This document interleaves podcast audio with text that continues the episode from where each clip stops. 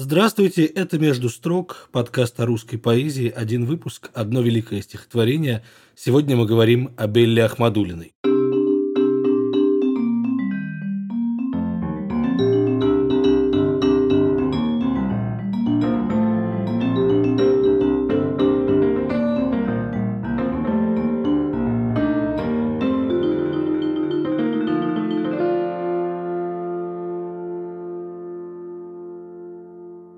Говорим сегодня о Белле Ахмадулиной с литературоведом, профессором Колумбийского университета Марком Липовецким.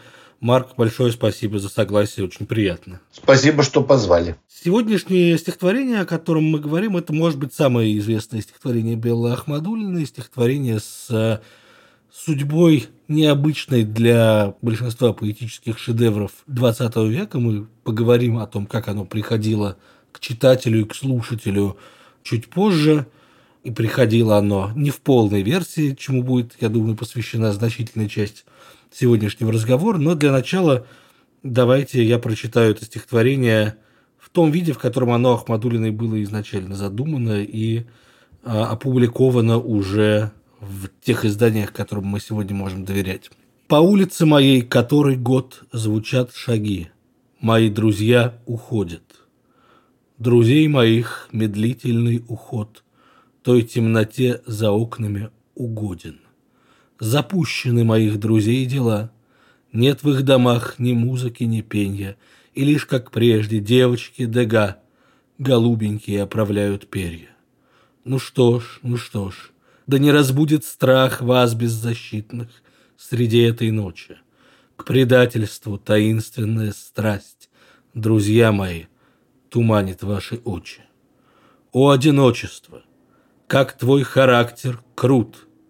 Посверкивая циркулем железным, как холодно ты замыкаешь круг, не внемля уверением бесполезным.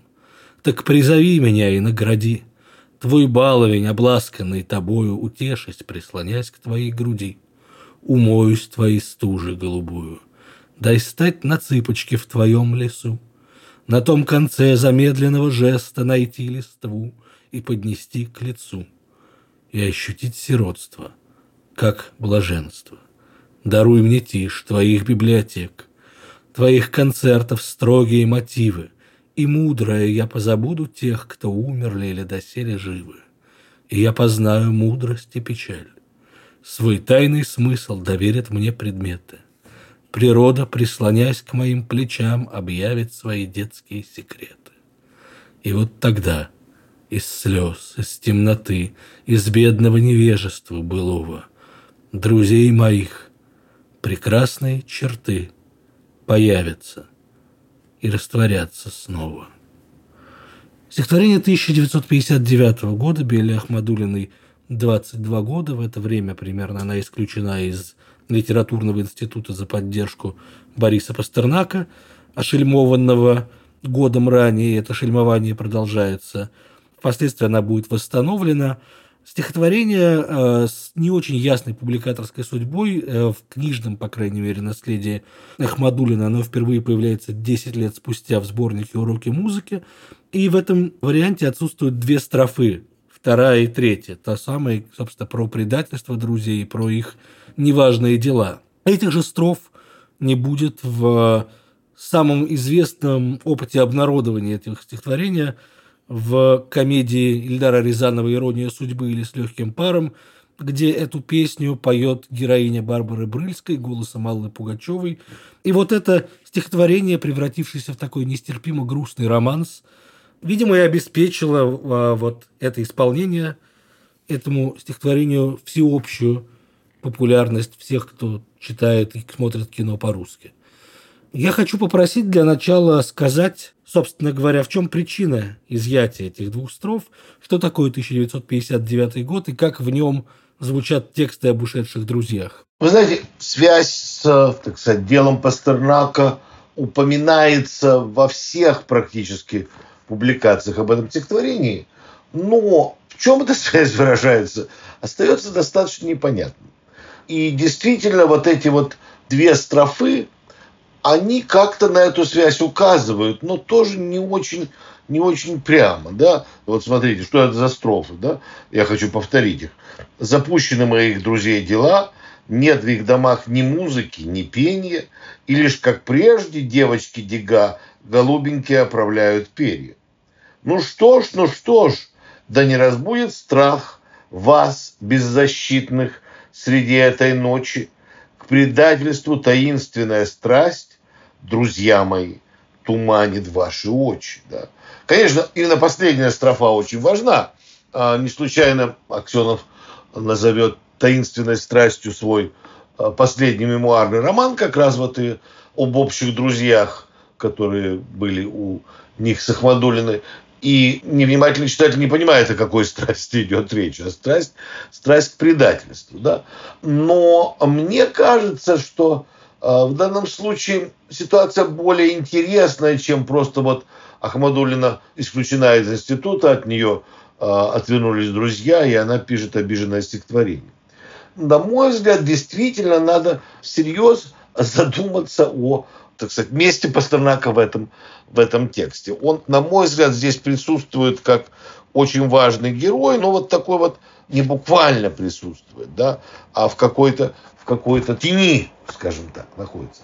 Я просто для того, чтобы создать как бы контакт текстов, хотел бы зачитать еще один фрагмент, э, если Лева, вы позволите. У Ахмадулина есть стихотворение, действительно посвященное Пастернаку, и написано оно было через три года после этого стихотворения, в 1962 году.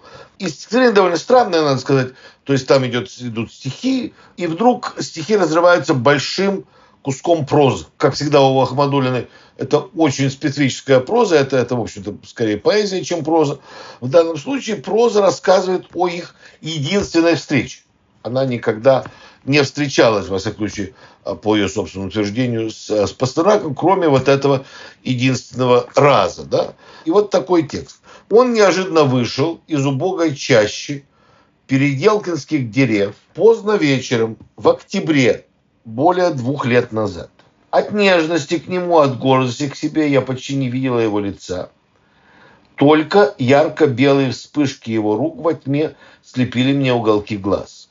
Он сказал, «О, здравствуйте! Мне о вас рассказывали, и я вас сразу узнал». И вдруг вложил в это неожиданную силу переживания, взмолился. «Ради Бога, извините меня, я именно теперь должен позвонить». Он вошел было в маленькое здание какой-то конторы, но резко вернулся. И из кромешной темноты мне в лицо ударило, плеснуло яркой светлостью его лица, лбом и скулами – люминесцирующими при слабой луне. Меня охватил сладко-ледяной шекспировский холодок за него. Он спросил с ужасом, «Вам не холодно? Ведь дело к ноябрю». И, смутившись, неловко впятился в низкую дверь. Прислоняясь к стене, я телом, как глухой, слышала, как он говорил с кем-то, словно настойчиво оправдываясь перед ним – окружал его заботой и любовью голоса купюра. Я и дом, и кусты вокруг нечаянно попали в обильные объятия этой округло-любовной, величественно-деликатной интонации. Затем он вышел, и мы сделали несколько шагов по заросшей пнями, сучьями, изгородями, чрезвычайно неудобной для ходьбы земле. Но он как-то легко и по-домашнему ладил с корявой бездной, сгустившейся вокруг нас, с выпеченными дешево сверкающими звездами, впадиной на месте луны, с грубо поставленными неуютными деревьями, он сказал, «А чего вы никогда не заходите? У меня иногда бывают очень милые, интересные люди, вам не будет скучно. Приходите же, приходите завтра». От низкого головокружения, овладевшего мной, я ответила почти надменно, «Благодарю вас, как-нибудь я непременно зайду. Ну, сам по себе кусок совершенно замечательный, но а, на что я хочу обратить внимание, на его переклички за стихотворением. Почему они важны? Ахмадулина пишет, что дело было в октябре почти два года назад. Стихотворение 62 года. Два года назад это было бы в октябре 60 -го года. Но Пастернак умер 30 мая 60 -го года. То есть в октябре 60 -го года они ну, никак не могли, естественно, встретиться, если только это не было видением. Да? Поэтому мы вправе предположить, что встреча произошла в октябре 59 года. И, соответственно, я понимаю, что это все, что называется, как бы серия некоторых натяжек. А, соответственно, стихотворение по улице моей может быть реакцией или ответом именно на эту встречу. Не прямым ответом, да, а потом она уже опишет эту встречу в 62 году. Или, может, она где-то была описала. В каком роде ответ, да? Ответ, ну, в общем-то, философский. Потому что вот если мы сравним вот это описание Пастернака со стихотворением, мы увидим, что их объединяют очень многие мотивы эти тексты. Мотив холода, темноты, мотив круга, да, мотив ночи. Но, но, что очень интересно, здесь тоже есть какой-то внутренний сюжет, да, он появляется, он разговаривает с друзьями, вот этот мотив друзей, какая-то дружественность, да, приходите к нам, я не приду, да, вот это вот приходить, уходить, все это здесь есть. Но главное, что здесь есть, а здесь есть, в общем-то, такой совершенно мифологический мотив, именно в прозаическом тексте. А поэт, поэт, который, в общем, уже подвергнут всякого рода издевательствам, да, поэт униженный и оскорбленный, совершенно не выглядит ни униженным, ни оскорбленным, да, выходит из темноты, выходит из мрака, излучая свет, совершенно как инопланетянин, да, и этот свет, и это, так сказать, его вся повадка противостоят темноте. Его лицо и руки сияют слабым светом луну. Он окружен, он слепит мне уголки глаз, да, из кромешной темноты мне в лицо ударило, плеснуло яркой светлостью его лба. Это первое. И второе, второе, он как бы приручил вот весь этот, весь этот хаос э, себе. Все это подчинено ему. Мне хочется здесь, кстати, заметить, что переклички не только на уровне биографическом, на уровне вот этой встречи и впечатления Ахмадулиной вот нее, но и, мне кажется, на уровне текстовом, как минимум с двумя стихотворениями Пастернака, а мы, читая Ахмадулину, как бы невооруженным ухом слышим, насколько зависима ее поэтику от пастернаковской просодии. То, что Бродский говорил, что она продолжает лермонтовско-пастернаковскую линию, имея, я думаю, в виду в первую очередь эту протяжную просодию, это мастерство обращения с перихиями такое головокружительное. Первое стихотворение, которое мне приходит в голову, это стихотворение «Иней», 41 года, где поэт входит в лес, глухая пора листопада, последних гусей косяки, расстраиваться не надо, у страха глаза велики, а дальше начинается лес уже действительно зимний, торжественное затишье, оправленное в резьбу, похоже на четверостишье о спящей царевне в гробу и белому мертвому царству, бросавшему мысленно в дрожь, я тихо шепчу «Благодарствуй, ты больше, чем просят, даешь». Да, это некая победа над смертью зимнего леса. С другой стороны, это несколько уже шокирующая связь, не знаю, насколько она верная, но когда Ахмадулина описывает, каков был Пастернак и как он, так сказать, за всех предстательствовал, там труд был легок, как урок письма, и кто-то, мы еще не знали сами, замаливал один пред небесами наш грех несовершенного ума. Вот кто-то один за всех, так сказать, оправдывает существование всех на земле, пишет Ахмадулина, и тут же вспоминается непрошено стихотворение «Мне по душе строптивый норов», а в те же дни на расстоянии за древней каменной стеной живет не человек деяния, поступок ростом с шар земной. В конце этого стихотворения о Сталине тоже неожиданно возникает образ леса, какой-то лесной охоты и так далее. Не знаю, насколько это было в подтексте, но оно могло помниться. Ну и вообще, прямо скажем, в 50-е годы э, у Пастернака лес присутствует постоянно в его поздних стихах. Он явно замещает сад, да, мы, мы можем вспомнить и август, э, и ты также сбрасываешь платье, как осень сбрасывает листья, и так далее, и так далее. То есть это постоянные мотивы леса, и погружения в лес, и выхода, и вхождения в лес. То есть это такой вот троп именно пастернаковский в это время, да.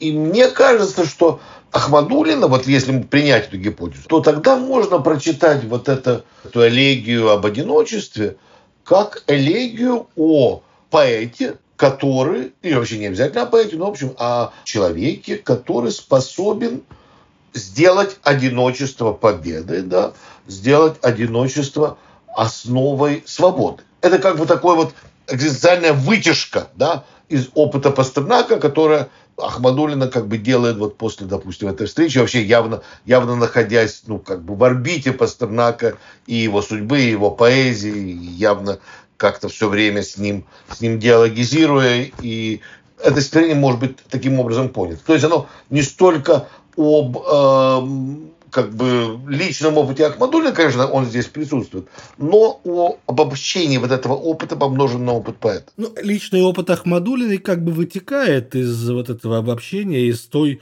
этико-эстетической программы, если можно так говорить, которую это стихотворение намечает, потому что мы знаем, что Ахмадулина помимо защиты Пастернака, помимо того, что она написала письмо ЦК КПСС с требованием прекратить травлю Пастернака, она отказалась подписывать против него заявление, она продолжала быть подчеркнутой защитницей всех гонимых, диссидентов, Сахарова, Солженицына, на протяжении всей своей поэтической судьбы. И удивительным образом, как и Пастернаку, а, ну, если, конечно, не считать та чудовищная история с Нобелевской травлей, она как-то счастливо отделалась в этих случаях. Ее не сажали в тюрьму, ее публикации особенно не запрещали. Она оставалась любимым поэтом. И э, при том, что она как бы воспринималась и воспринимается до сих пор вот в этой связке четырех самых известных шестидесятников Вознесенского, Евтушенко и Рождественского вместе с ней, да, она все равно ощущается как абсолютно отдельный человек вот от этой тройки. Мне даже кажется, что чем дальше, тем больше она от нее отделяется. И вопрос о месте Ахмадулиной в поэтической культуре 60-70-х годов. И вообще, как бы, если мы смотрим, ну, так сказать, в контексте 20 века, это довольно сложный вопрос. А, и у меня, честно говоря, на него нету внятного ответа, да. Она явно находится в диалоге с великими э, поэтками, как мы сейчас бы сказали, э, Ахматовой и Цветаевой, да, но э, с Ахматовой у нее достаточно трудные отношения, да, а с Цветаевой достаточно абстрактные, скажем так, отношения, хотя, конечно, она постоянно использует их мотивы и довольно часто к ним обращается. А вот Пастернак оказывается ей ближе всего. Вот, и если позволено, мне будет высказать некоторое э, теоретическое суждение, прежде чем мы вернемся, так сказать, к этому стихотворению и посмотрим на него пристально, необходимо, на мой взгляд, договориться о том, что в палитре русского поэтического модернизма есть очень важная струя, тенденция. Это не группа, это не, не объявленное направление, но оно обладает довольно устойчивой поэтикой, и хотя его границы расплываются. Его можно за неимением лучшего слова обозначить как неоромантизм. Вот, э, а можно и как необарокко. Но я в данном случае предпочитаю неоромантизм, потому что слишком много связей а, отсылает именно к XIX веку, чем более дальним эпохам.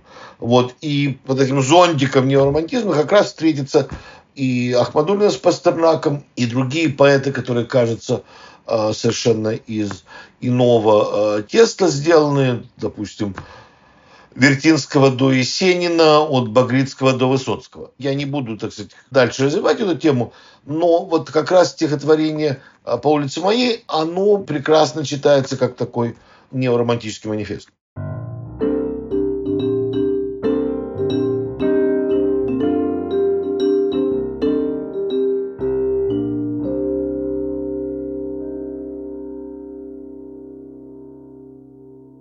Пару слов хочется сказать об отношениях с Ахматовой. Зафиксированный отзыв Ахматовой об Ахмадулиной резко отрицательный. Его фиксирует Лидия Чуковская в своих записках об Анне Ахматовой. И это отзыв на только что вышедший в 1962 году сборник «Струна». Отзыв следующий. Полное разочарование, полный провал – Стихи пахнут хорошим кофе. Было бы гораздо лучше, если бы они пахли пивнухой.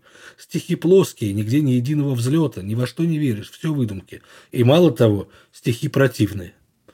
Надо понимать, что стихотворение по улице моей «Который год» как и другие шедевры ранней Ахмадулина, например, а напоследок я скажу, не попали в сборник «Струна», и если смотреть на состав этого сборника, в общем, можно понять, что могло вызвать такую реакцию Ахматовой, да, там, вы вовек не посмеете пить молока, не подумав об этой Рязаночке, рассказ там про доярку.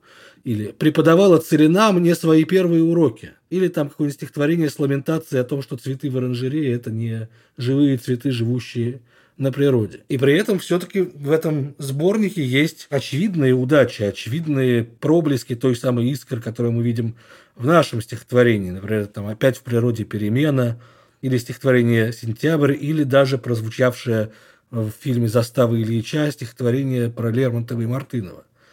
Как вам кажется, почему Ахматова так не полюбила Ахмадулина, если отбросить в сторону версии о том, что просто это был испорченный цензурой сборник? Давайте вспомним еще, что она, а, Ахматова, с не меньшим раздражением отнеслась и к юной Елене Шварц.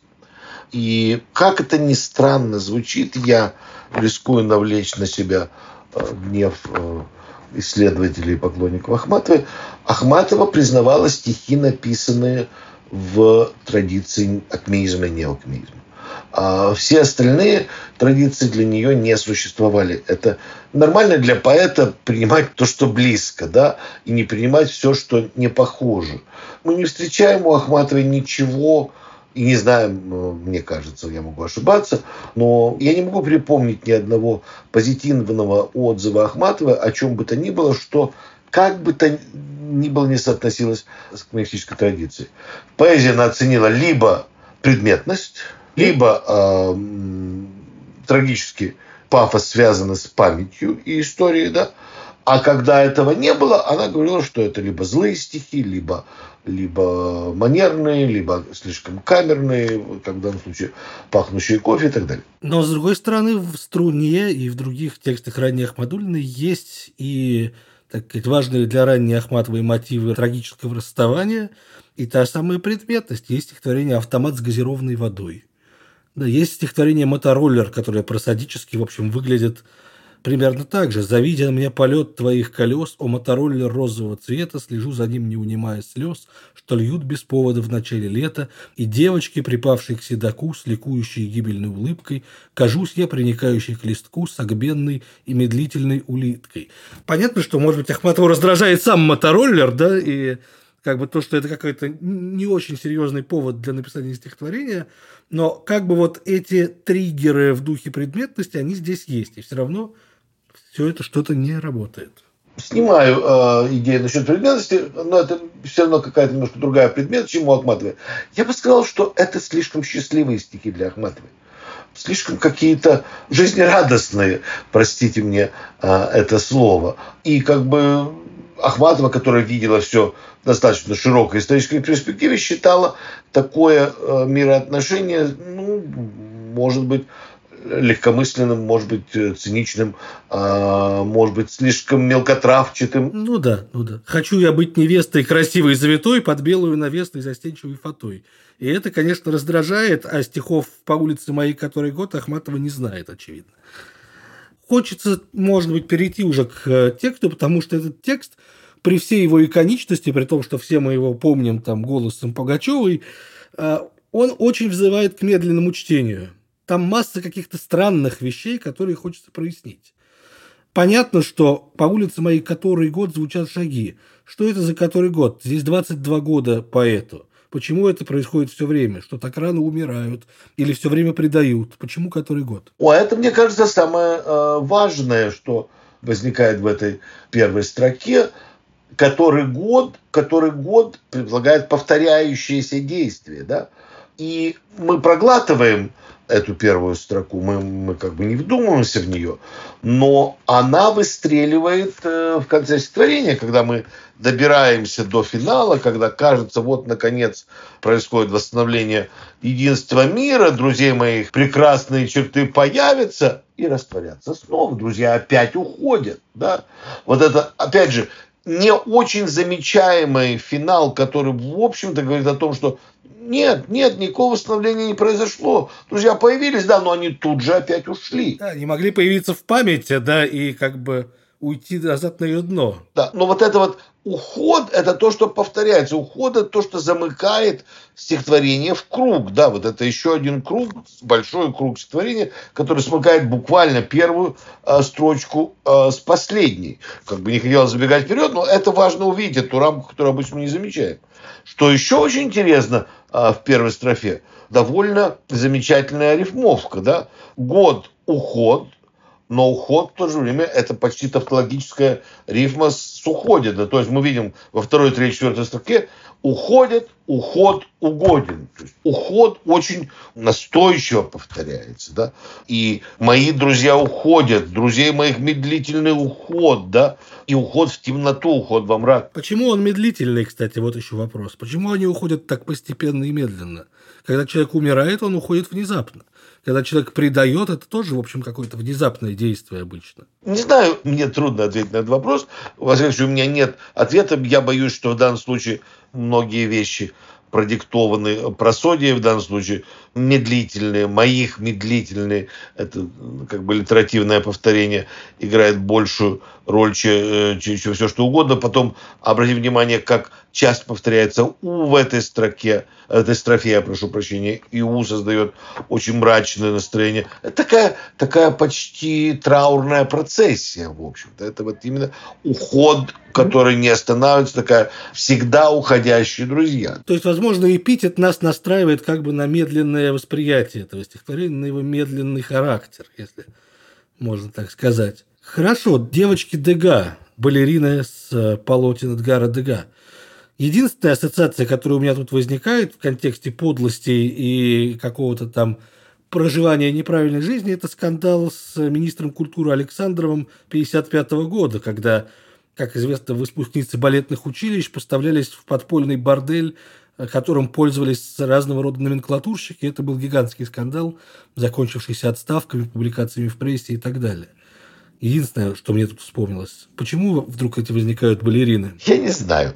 Мне кажется, это опять-таки наши свободные ассоциации. Что меня здесь привлекает вот в этой строфе, которая мне, эти девочки никак кажутся довольно случайным образом и, может быть, самым слабым, хотя, возможно, скандал здесь имеет место. А девочки э, Дига голубенькие оправляют перья, чтобы появляться здесь для того, чтобы потом срезонировать с стужей голубою твой баланем обласкан тобою, утешусь, прислоняясь к твоей груди, умоешь твоей стужей голубою. Девочки Дега как раз в какой-то мере является предвосхищением вот той как бы полусказочной атмосферы, которая будет возникать в середине стихотворения. Это страшно интересно, потому что чем дальше, уже с первых строф, мы видим, насколько импрессионистическое это стихотворение. Да? Объяснение конкретных деталей не так важно, как то настроение, которое они создают.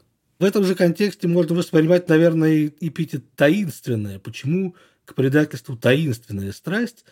Понятно, что, с одной стороны, таинственная в смысле загадочная. Честный человек не может понять, что заставляет людей предавать.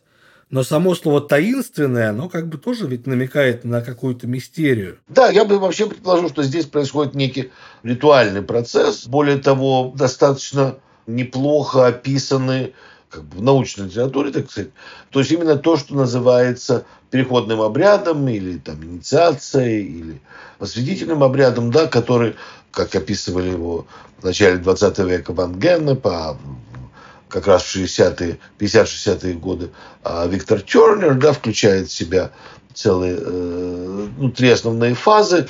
Отделения, сепарация, диссоциация, потом реинтеграция. Да? А что важно в этом процессе, что он всегда связан с временной смертью, перерождением, да, уходом как бы в царство смерти. Ну да, и лес, он обычно играет роль такого пограничного лиминального пространства, за которым начинается смерть стихотворение знаменитое Роберта Фроста, оно, в общем, тоже и про смерть, и про дальнейшую жизнь. И вообще про лес в таком качестве мы узнали из, э, так сказать, э, волшебных сказок, а рассказал нам об этом проб за несколько лет э, до стихотворения Ахмадулина. Я не думаю, что Ахмадулина специально изучала пропа, но сказки она, безусловно, читала. Речь о том, что вот вся вот эта вот первая часть до то о одиночество, это полностью укладывается в пропуску вот эту модель разрушения э, семьи, разрушения семейного лада и какого-то близкого круга. Здесь, здесь полный такой вот как бы распад происходит, да. Вот э, друзья уходят, у друзей у самих, значит, что-то происходит дома, там тоже ничего хорошего mm-hmm. нет, да. Они при этом еще беззащитны среди этой ночи. Да, но они в какой-то момент исчезают из стихотворения, потому что стихотворения обретают своего адресата, само одиночество, к которому и обращается Ахмадулина, дай, даруй, призови и так далее. Это все обращение к одиночеству. Безусловно. Безусловно. Более того, если мы будем продолжать, так сказать, читать относительно медленно, мы можем заметить следующее обстоятельство здесь. Да?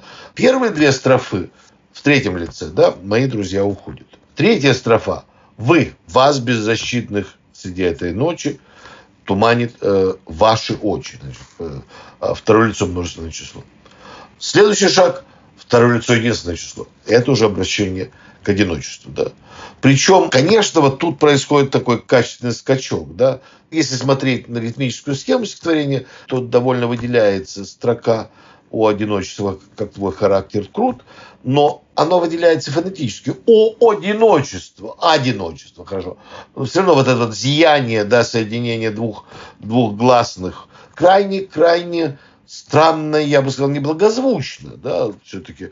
О предполагает, что следующее слово не будет начинаться с подобной гласной, да, а Ахмадулин это делает с ее, в общем, чуткостью к звучанию слов – это делать, я полагаю, совершенно сознательно, для того, чтобы было вот это ощущение какого-то разрыва. Ну да, здесь же еще единственное место, где шестистопный ям на фоне общего пятистопного, эта строчка как бы создана, чтобы обратить на себя внимание. Да, совершенно верно, потому что именно в этой строке происходит переход в полуфантастическое, полусказочное мы сначала думаем пространство одиночества, которое превращается в лес, превращается в холод, какая-то там чуть ли не снежная королева витает над всем этим делом.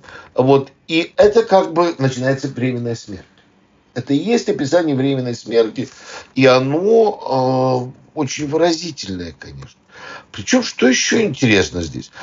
Кроме того, что здесь происходит переход вот от «вы» к «ты», и «ты» это обращено к одиночеству, да, и совершенно непонятно, какие, так сказать, отношения между лирическим субъектом, говоря научно, и одиночеством. То ли субъект является жрецом, то ли одиночество является хозяином этого обряда. Да? Но здесь есть страннейшая вещь, которая меня занимает, и я вот буквально только что заметил, что подобное есть и в тексте, посвященном Пастернаку, да, так призови меня и награди, твой баловень обласканы тобою.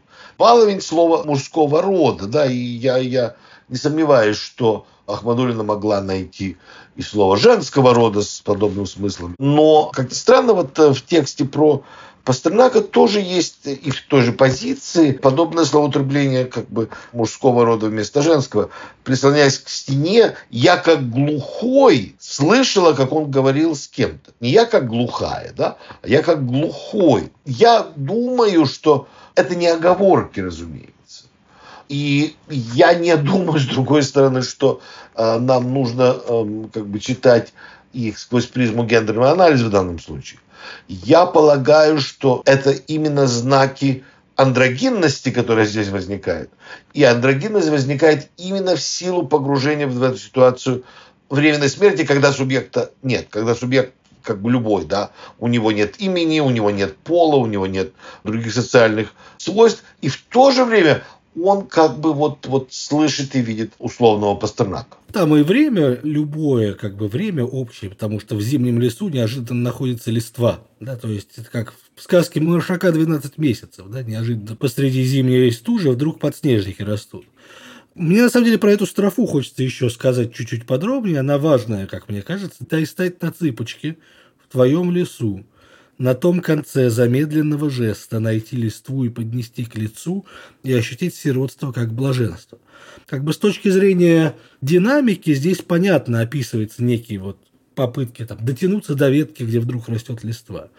Но сама строчка на том конце замедленного жеста звучит исключительно странно, да, исключительно как бы не по-русски, как бы по-английски. И у Ахмадулина такие строчки бывают – в том же стихотворении «Невеста» «Мне хорошо бояться тебя поцеловать». Или в другом стихотворении «И доверяю я мужским плечам неравенство томительную сладость». Вот эта инверсия как бы чрезмерная.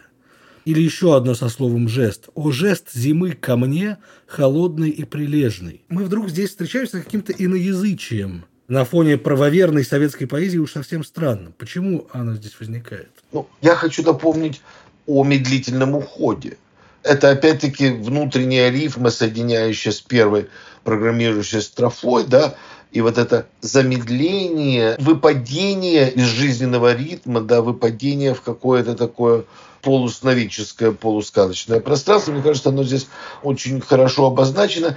И если уж мы говорим о том, что здесь перед нами временная смерть, то и вся жестикуляция тоже такая вот ненатуральная. Здесь Ахмадулин стремится именно к эффекту ненатуральности. Это эффект полукошмара или э, то есть он не естественный этот мир.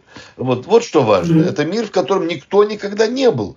И в нем в нем э, сиротство становится блаженством кстати, были ли уже ахматовские сироты в ходу в то время, или это независимо от них возникает сиротство? Ну, я думаю, что как бы у людей, родившихся в 1937 году, сироты было слово очень частотное и не обязательно связанное с Ахматовой. Ну да, дети репрессий, дети войны, конечно. Прямо скажем, никто особенно не рвался э, к сиротству как к блаженству. Да? Нет, тут именно вот именно неестественность, ненатуральность, и как mm-hmm. бы вот эта важная мысль, что одиночество может быть источником источником свободы. Дважды повторенная мудрость и мудрые я позабуду тех, и я познаю мудрость и печаль. Зачем здесь этот повтор? Мне кажется, что, возможно, это один из каких-то очень немногих огрехов текста. Или это нарочно? Ну, мы уже видим, что в этом тексте повторы между строками являются неким внутренним принципом. Mm-hmm. Да? Мне кажется, что вот эта мудрость той же природы, что и таинственность, вот э, таинственная страсть, свой тайный смысл здесь же, да, доверит mm-hmm. мне предметы, вот, и опять же, вот этот жест прислонения, да, утешусь, прислоняясь к твоей груди, и природа прислоняясь к моим плечам, да, тут все время вот эта как бы такая зеркальность. Я прислоняюсь ко мне, прислоняюсь. Я ну, мудрая, я чужую мудрость получаю их таинственная страсть, я узнаю тайны. То есть нет, это везде, это как бы такой вот такой зазеркалье. То есть создается какой-то смысловой ритм, если можно так выразиться, да, и важно поддерживать как бы вот эти постоянные эпитеты, создающие окраску Конечно. Плюс я считаю, что, что мудрая это как бы опять-таки сказочный мотив, там Василиса Премудрая, допустим. Но опять-таки, если мы читаем внимательно, очень странная строфа. Хорошо, даруй мне тишь твоих библиотек. Прекрасно, можем понять. Твоих концертов строгие мотивы. То есть концертов одиночества, вы хотите сказать? Ну, концерты, на которые ходят в одиночестве, потому что нет компании. Я не знаю, что-то такое. Но дальше удивительная формула мудрости. И мудрая я позабуду тех, кто умер или доселе жил. Мудрость, оказывается, состоит в полном отсечении каких бы то ни было даже ментальных связей. Да. Мудрость состоит в одиночестве не только в физическом, социальном, да, но и в ментальном, интеллектуальном и так далее. Ну да, всяких связей. Почти буддийская действительно мудрость, если так вдуматься. То есть ходить в библиотеку для того, чтобы забывать. Вот что здесь происходит. И ходить на концерт, чтобы забывать еще сильнее. И только после этого тайный смысл доверят мне предметы, и природа, которая до этого, так сказать, была, была неким недосягаемым, миром, да, она, она доверяет свои детские секреты. И, то есть я как бы возвышаюсь, я, наконец, обнимаю этот мир, да, я всех опекаю, да. Да, и секреты-то эти окажутся детскими, да? И ровно на этом месте поэтесса достигнет некого такого дзена, что друзья к ней эти вернутся, как некое давно забытое воспоминание. Да, да но я хочу, хочу опять-таки вернуться к фрагменту о Пастернаке, потому что вот этот момент, эта строфа про природу, прислоняясь к моим плечам, детские секреты и так далее, это удивительно рифмуется именно с тем, что мы читаем в фрагменте. Да? Он спросил с ужасом, вам не холодно? Видела к ноябрю и, смутившись, неловко впятился в низкую дверь. Да? Я слышала, как он говорил с кем-то, словно настойчиво оправдывался оправдываясь, прошу прощения, перед ним, окружал его заботой и любовью голоса. Я и дом, и кусты вдруг нечаянно попали в обильные объятия этой округлолюбовной, величественной, деликатной интонации. Вот то состояние, которое, мне кажется, Ахмадулина здесь пытается смоделировать. Как бы победа над э, одиночеством, превращение одиночества в источник свободы. Новое рождение, в общем-то. Вот это новое рождение. Второе рождение, говоря словами Пастернака.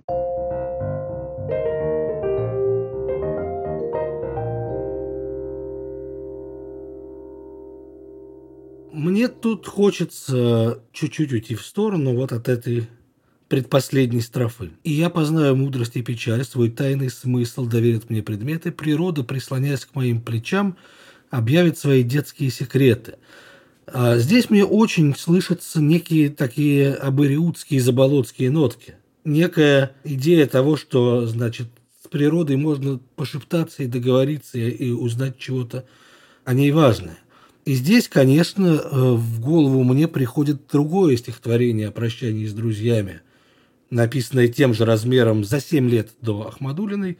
Это «Прощание с друзьями Заболоцкого». Если можно, я его прочитаю – в широких шляпах, длинных пиджаках, с тетрадями своих стихотворений давным-давно рассыпались вы в прах, как ветки, облетевшие сирени.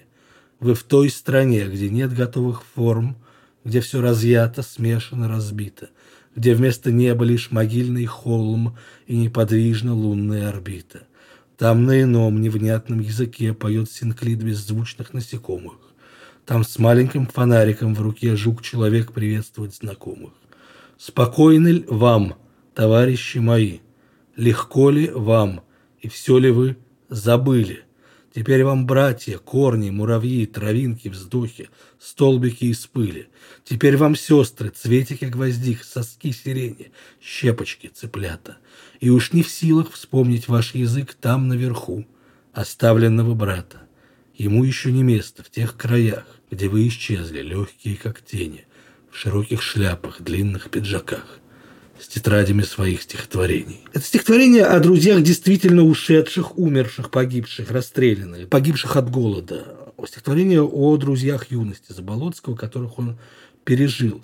И мне кажется, что перекличек со стихотворением Ахмадулина здесь достаточно много, не говоря уж о теме и ритме. Да, Лёва, вы правы. Действительно, перекличек здесь чрезвычайно много. И возможно, ахмадулинские стихи именно этими э, стихами вдохновлены, хотя, хотя как бы доказать это, мне кажется, трудно, но, но я не берусь и утверждать обратное. Но переклички, безусловно, есть, да, и друзья уходят, потому что их убивают, да, а, и вот этот мотив «и все ли вы забыли», да. Да, сама структура обращений, сама структура повторений, все это как бы... И, и, конечно, сам ритм, да. Мне кажется, говорит о том, что есть какая-то преемственность между этими стихами. Ну, а что вы полагаете? Вы считаете, что это действительно разговор Заболоцким такой? Мне кажется, что Ахмадулина могла, конечно, знать это стихотворение Заболоцкого. Оно было напечатано, оно как бы это уже вполне разрешенный поздний Заболоцкий. Умерший, кстати, в 58-м ведь году умер Заболоцкий, если я не ошибаюсь.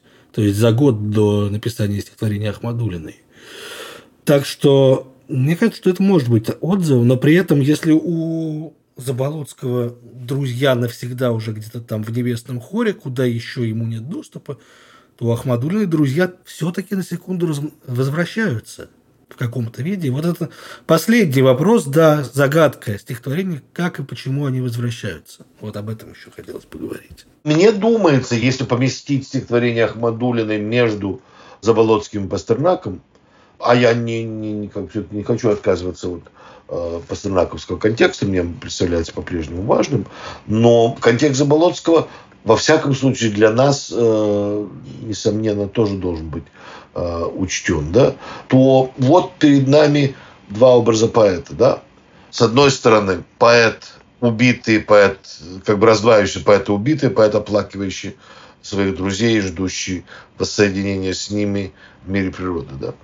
А с другой стороны, вот поэт как бы тоже, казалось бы, раздавленный, униженный, но преодолевающий темноту, выходящий победителем из хаоса, да, как бы становящийся источником света. И я между ними. Я между ними, и я как бы пытаюсь совместить вот эти две позиции.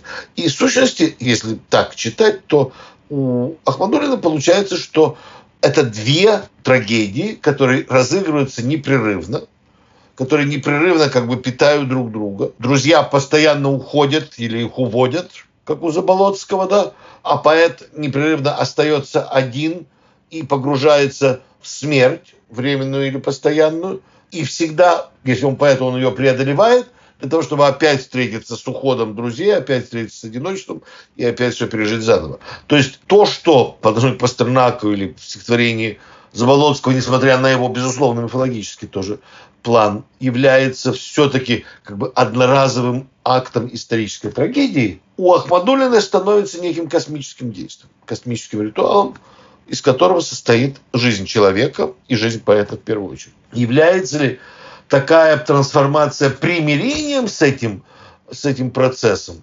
Думаю, что нет. Думаю, что нет. И вот эта невозможность примирения, она как раз и выражена самой загадочной строчкой про таинственную страсть к предательству. Предательство, обращенное на поэта, предательство друзей, предательство, обращенное на друзей, это не, не, не, не так уж и важно, но это предательство, да, это как бы жест этически неприемлемый. И именно поэтому с удивительным, так сказать, э, чутьем, свойственным вообще цензуры, эту строфу как бы тщательно вырубали. Да, тут, собственно, хороший вопрос, как это воспринималось массовым слушателям без этих строф? Просто как некое грустное стихотворение о том, что были друзья и нет друзей, да, что-то такое. Да, уж в иронии судьбы там вообще все становилось конкретно. Был и полит, ушел и полит, туда-сюда. А вот э, или подружки ушли. Но при этом и сама Ахмадулина согласилась на эту купюру, напечатав это стихотворение в сборнике «Уроки музыки». То есть она считала, что это стихотворение хоть как-то доработало без этих строф. Ну, действительно работало именно как элегия о, о личном одиночестве. Да? Его, так сказать, философский план – снижался. Но, возможно, она действительно надеялась на вот эти э, ритмико-семантические переклички с Заболоцким и Пастернаком, или, по меньшей мере, хотя бы с одним из них. И мы никогда не знаем, почему поэт публикует стихотворение в том или ином виде, да, соглашается на те или иные купюры, любит те или иные строки. Тут связи не поддающиеся рационализации.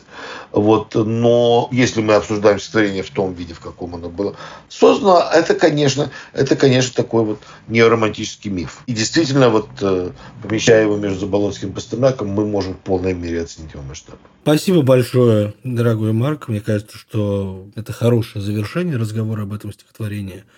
Хотя оно, в общем, Хочется его перечитывать еще. Это был подкаст «Между строк», э, подкаст о русской поэзии. Сегодня я, Лев Аборин и литературовед Марк Липовецкий, профессор Колумбийского университета, говорили о самом, наверное, известном стихотворении Беллы Ахмадулиной. До следующих выпусков.